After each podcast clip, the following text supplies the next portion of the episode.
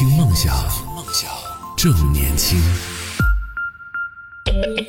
这里是听梦想 FM，我是男同学阿南。虽然说希望大家都可以有一些啊关系很要好的朋友，但是时不时的偶尔还是需要有一些独处的这种时刻。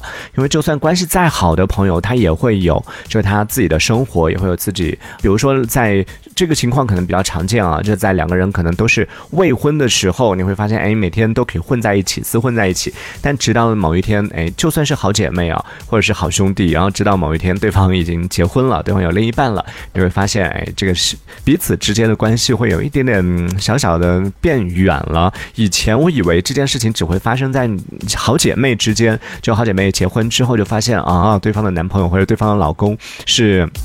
嗯，自己可能，呃，会有一些，这个我我觉得也挺奇妙的，就是一般情况下，好姐妹结婚之后，对对方老公都会颇有微词，都 都是都不太能接受，不太喜欢。然后在这种情况下，然后彼此之间可能关系会变远了。我以为这件事情只有在女生之间会发生，后来发现啊，男生也会发生，就在好兄弟之间也会有这种结婚之后，哎兄呃这个兄弟情就变变远了。然后后来我去研究了一下，说为什么男生之间也会有这件事。事情问题不是出在那个男生就已婚男士身上 甩锅了，就可能以前婚前还经常一起去泡吧，然后经常一起去啊各种啊什么的，但是 婚后这样的一些就就是就会觉得好像很难约到对方了，呃很难包包括出去打游戏啊，一起出去哪里玩啊，很难约到对方了，原因是在于 女方好像不太愿意放这个男的出来了。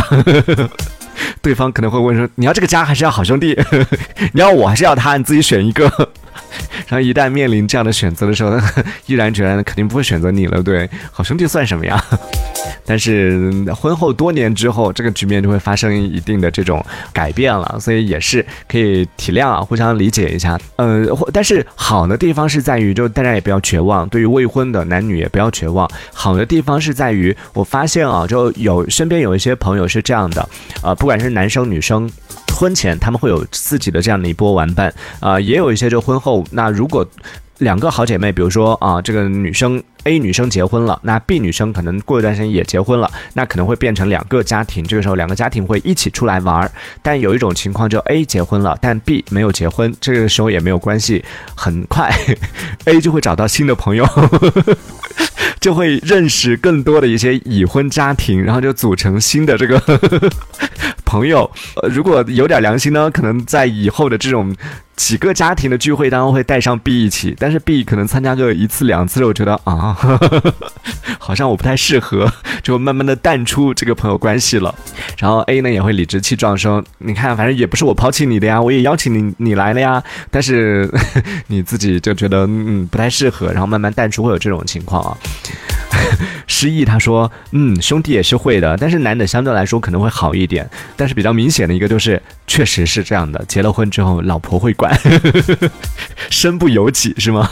所以最好的办法就是在结婚之前先说清楚，这个以后婚后还是得彼此还是得有自己的这个生活。但是如果太夸张的话，就是因为一般情况下单身的那种情况，就是属于。”男生女生可能都随叫随到的，可能半夜想要去撸串啊，或者说是啊，随时嗯无聊的时候打个电话说啊，出来打游戏，出去这个干嘛什么的，女生出来逛街什么的，就一个电话就叫去了。但是当有了家庭之后呢，很多时候大部分时间其实是属于自己的另一半的，特别是组建家庭之后啊，都是下班了就要回家。你说如果。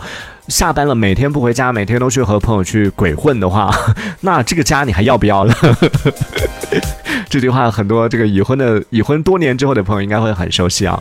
所以大多数时候你就很难做得到随叫随到了。然后呢，作为单身的朋友呢，他可能被拒绝一次、两次、三次、四次、五次、六次之后，可能就很识趣的，就会退出你的生活，淡出你的生活了。慢慢的就会有一点这样的一些隔阂在当中了。所以我觉得婚姻真的是破坏一段友情的。呃，很重要的一个推手啊。那当然，今天我们聊到是说，各位朋友，你是在哪一刻觉得说有朋友真的非常非常重要？有朋友真的是一件很重要的事情，是在哪一刻让你有这样的感慨的？可以来跟我们分享一下。落花流水，这位朋友说，寂寞的时候吧，寂寞的时候总想总想要有个人陪，是吗？所以这个时候想到朋友了。还有布丁布丁说，搬家还有搬东西的时候。还好不是你的朋友，会有人愿意跟你做朋友吗？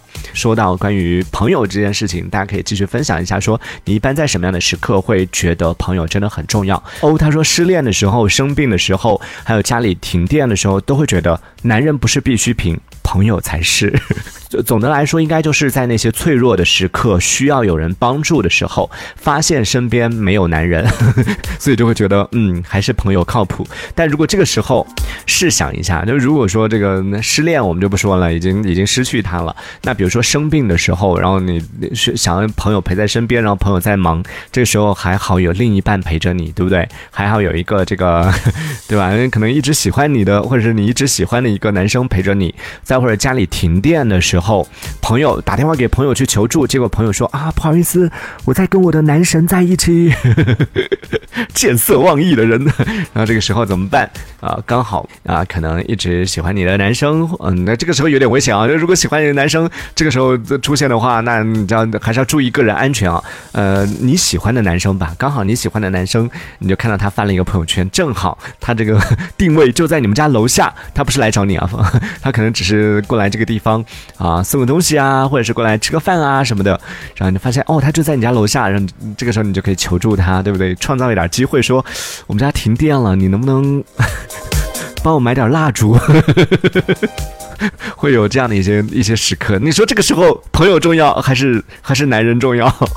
所以这个不是绝对的，还是要看情况。有的时候还是只能说，在你最脆弱的时刻，在你最需要有人陪在身边的那一刻，谁陪在你身边，就会让你觉得这个人很重要。所以就是我们经常说的那句话，就是可能有一些帮别人的、给予别人的一些帮忙，可能只是一些举手之劳，但对别人来说，可能真的是雪中送炭，然后别人就会觉得啊，这真的是非常重要的一件事情。我就想到了很多年前曾。经有被我的一个好朋友，对我至今我都觉得他是我的好朋友。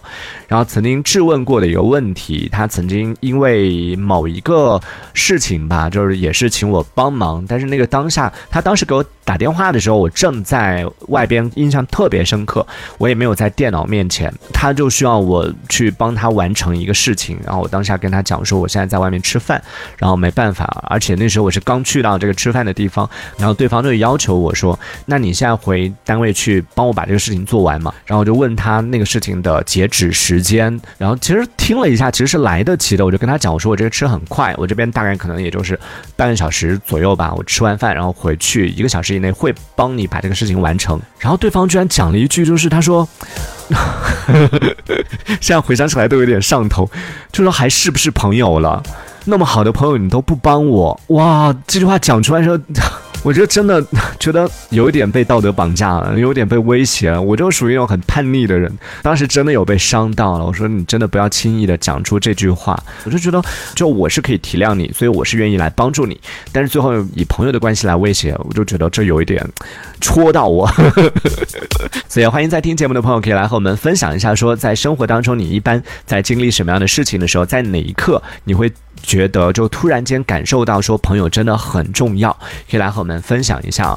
听梦想，正年轻，正年轻，这里是听梦想 FM，听梦想，正年轻。